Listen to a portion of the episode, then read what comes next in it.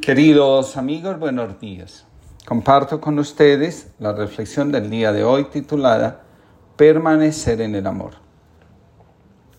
Jesús dedicó toda su vida a revelarnos cómo nos ama Dios.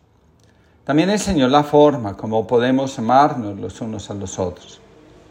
Jesús siempre puso su atención en el corazón del ser humano, porque éste anhela amar y ser amado. Un anhelo que la mayoría de las veces termina en frustración. Cuando esto sucede, el alma comienza a buscar formas neuróticas de alcanzar la satisfacción. Intentando alcanzar el amor de manera inadecuada es como el ser humano termina perdiéndose a sí mismo. Estamos destinados a la plenitud. El sistema de creencias y las falsas imágenes sobre la felicidad, la plenitud, la relación de pareja y la propia identidad pueden terminar esclavizándonos. Un hombre tenía una finca cruzada por un río. Cerca de la orilla había una cabaña donde pasaba la primavera.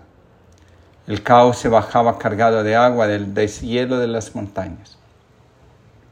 Habitaba por aquellos alrededores toda clase de pajarillos que convertían la mañana en un agradable concierto. Al llegar el verano, el río disminuía su caudal el hombre marchaba a otro lugar donde poseía una casa más confortable. Una primavera, al volver a la cabaña de la ribera, observó que el nivel del agua había aumentado considerablemente. El hombre aprovechó la oportunidad y construyó un canal para que el agua llenara un hermoso estanque. Podría permanecer más tiempo junto al río disfrutando de la paz y de la frescura que respiraba junto al estanque. Un día, al despertar, comprobó que el nivel del agua subía y subía. Y sin pensarlo mucho se puso manos a la obra y comenzó a construir un dique para que el río no lo invadiera todo. Quería conservar su tranquilidad. Pasaba los días y las noches vigilando el río. Aquel lugar se convirtió en una carga. Necesitaba controlarlo. Tantos días estuvo trabajando que derrotado por el cansancio cayó en un profundo sueño.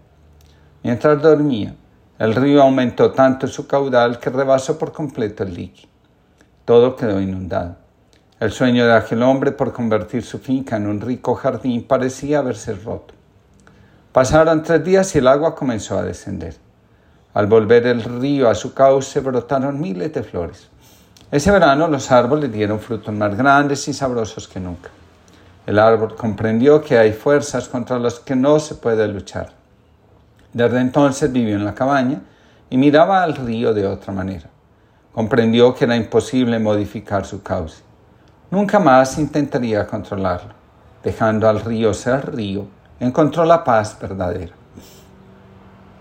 Cada miembro de la pareja tiene delante de sí la tarea de vivir siendo él antes que intentar ser como el otro desea y solo con el objeto de encajar en un modelo ideal de pareja. Lo que imaginábamos que debe ser la pareja tiene que servir como un motor que impulsa a ir hacia adelante. En muchas ocasiones, la imagen de la pareja termina inundando la psique de uno de los miembros y cuando esto sucede, el otro miembro termina sufriendo las consecuencias. Muchas separaciones que podrían evitarse se dan porque el corazón, en lugar de amor, se llena de soberbia y se presiona de tal manera al otro para que deje de ser él y se dedique a complacer las expectativas infantiles de quien aparente muy seguro de sí mismo dice, si no es así, entonces no quiero nada. Actualmente, psicólogos y expertos en psicología social identifican seis arquetipos de comportamiento amoroso. Antes de describirlos, recordemos lo que es un arquetipo. Según la psicología profunda de Carl Gustav Jung, los arquetipos representan patrones de lo que él llamó el inconsciente colectivo, una especie de patrones de comportamiento, una especie de imágenes universales. A veces estos comportamientos son sanos, pero también pueden ser enfermos y hasta autodestructivos. Los primeros los reconocemos porque empoderan al ser humano y llenan de dinamismo y alegría la existencia cotidiana. Los segundos, en cambio, paralizan, estresan, angustian y vuelven inestable la relación. En la psicología profunda se enseña que cuando enferma el arquetipo, el sufrimiento se vuelve inevitable y la incapacidad para sanar el patrón o la imagen nos vuelven neuróticos. Para la psicología profunda y el alma, la herida es el desorden. Allí donde hay desorden, el alma, la psique y el espíritu enferman. Cuando la idealización entra en la relación de pareja, esta no tiene otra alternativa que enfermar para revelarnos que el camino que emprendimos no corresponde a la identidad profunda de la pareja, a su centro vital y menos aún al propósito de su existencia. La pareja se cura cuando es capaz de poner en el corazón aquello que es fundamental para vivir en el amor. He visto que la pareja comienza en la atracción sexual y perdura en el tiempo cuando a pesar de todas las vicisitudes de la vida, las personas son capaces de amarse y respetarse. La fidelidad, en realidad, es un acto de amor propio y de respeto a sí mismo. Solo quien es capaz de sentir aprecio por su alma y se interesa en su cuidado, comprende que el otro, con el que se comparte la vida y el destino, merece el mismo amor y respeto. Recordemos la invitación de Jesús, permanecer en mi amor, así como yo permanezco en el amor del Padre. Para permanecer en el amor es necesario guardar en el corazón y observar en el día a día los mandamientos del amor. El apóstol San Pablo define claramente cuáles son los mandamientos del amor en la primera carta a los Corintios en el capítulo 13.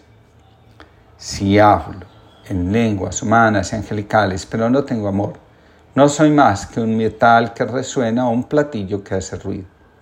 Si tengo el don de profecía y entiendo todos los misterios, si poseo todo conocimiento, si tengo una fe que logra trasladar montaña, pero me falta el amor, no soy nada. Si reparto entre los pobres todo lo que poseo, si entrego mi cuerpo para tener de qué presumir, pero no tengo amor, nada gano con eso. El amor es paciente, es bondadoso. El amor no es envidioso, ni presumido, ni orgulloso. No se comporta con rudeza, no es egoísta. No se enoja fácilmente, no guarda rencor. El amor se deleita en la maldad, sino que se regocija, no se deleita en la maldad, sino que se regocija con la verdad. Todo lo disculpa, todo lo cree, todo lo espera, todo lo soporta. El amor jamás se extingue, pero las profecías cesarán, las lenguas terminarán y el conocimiento se agotará. Porque conocemos y profetizamos de manera imperfecta, pero cuando llegue lo perfecto, lo imperfecto desaparecerá. Cuando yo era niño hablaba como niño, pensaba como niño, razonaba como niño. Cuando llegué a ser adulto, dejé atrás las cosas de niño. Ahora vemos de manera indirecta y velada, como en un espejo, pero entonces veremos cara a cara.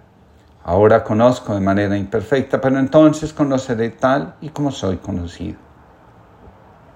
El primer tipo de comportamiento amoroso es aquel donde el amor es un juego.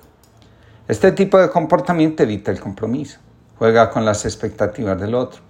En este tipo de comportamiento lo importante es la conquista. Una vez que se logra, se pierde el interés y la persona desaparece, dejando al otro con el dolor de la frustración. En muchas ocasiones, estas personas tienen varias parejas a la vez.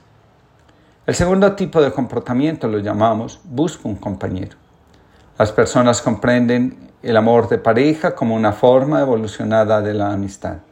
Por esa razón, se vuelve importante que el otro comparta gustos, intereses y nivel de compromiso.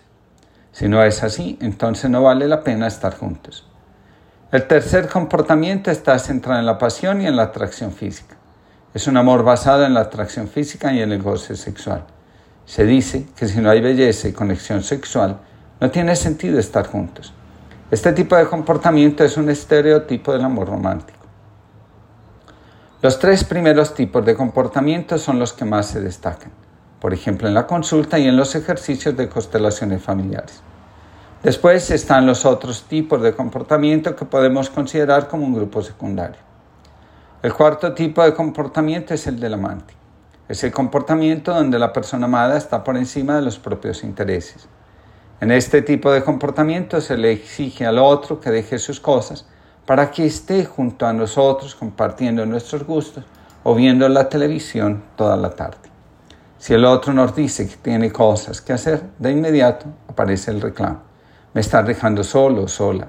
Así es mejor estar solos. El chantaje y la manipulación están a la orden del día. El quinto comportamiento es el controlador. Se cree que el otro es feliz si estoy a su lado todo el tiempo, si le ayudo en sus tareas, si estoy al tanto de todos sus asuntos. El control está al orden del día. La pareja necesita saber que tiene el otro y que cualquier movimiento autónomo se lee como un acto de sospecha. Las personas que están dentro de este comportamiento idealizan el amor y creen que vivir el amor de esta forma es sumamente romántico. Por último, está el comportamiento pragmático. En este tipo de comportamiento la relación presume de tener claras las metas y objetivos de su vida. Se espera que el otro cumpla nuestras expectativas y las satisfaga. De lo contrario, se presiona, a veces desmedidamente. Las personas creen que para que la pareja funcione hay que meter presión al otro, de modo que cambie y responde a los propios deseos narcisistas. Es un amor conducido por la cabeza y no por el corazón. Siempre hay que estar demostrando compromiso. Cuando se internalizan las imágenes y no se reflexiona sobre ellas, terminamos bajo su dominio y convertidos en sus esclavos. A través de las constelaciones vemos cómo las imágenes que las personas llevan a la relación de pareja, cómo se esfuerzan en hacer la realidad y a partir de qué comportamiento intentan estructurar el vínculo con el otro. También podemos observar las consecuencias de nuestro proceder y la fuerza que tienen las motivaciones inconscientes sobre nuestro mundo afectivo, sexual y relacional. Además de lo anterior, en constelaciones vemos cómo se puede encontrar el propio camino, el que permita ser y dejar ser. Vivir la identidad propia no tiene por qué ser una amenaza para el amor y menos aún para la relación de pareja sana y plena. Mira la flor, mira los campos, soy yo. Mira a los niños y los ancianos, soy yo. Mira tú adentro, mira tu cuerpo, soy yo. Mira el mundo, me estoy muriendo, soy yo. Soy yo el que vive en ti, el que ama en ti y permanece, el que todo lo puede y transforma la vida si tú quieres. Mira la tierra, mira las aguas, soy yo. Mira la luna y el universo, soy yo. Mira las calles y las aceras, soy yo. Mira los muertos y los hambrientos, también soy yo. Rezando voy. Que tengamos una linda jornada y que nos demos la oportunidad de revisar desde qué imagen estamos intentando construir nuestra relación de pareja y permanecer en el amor.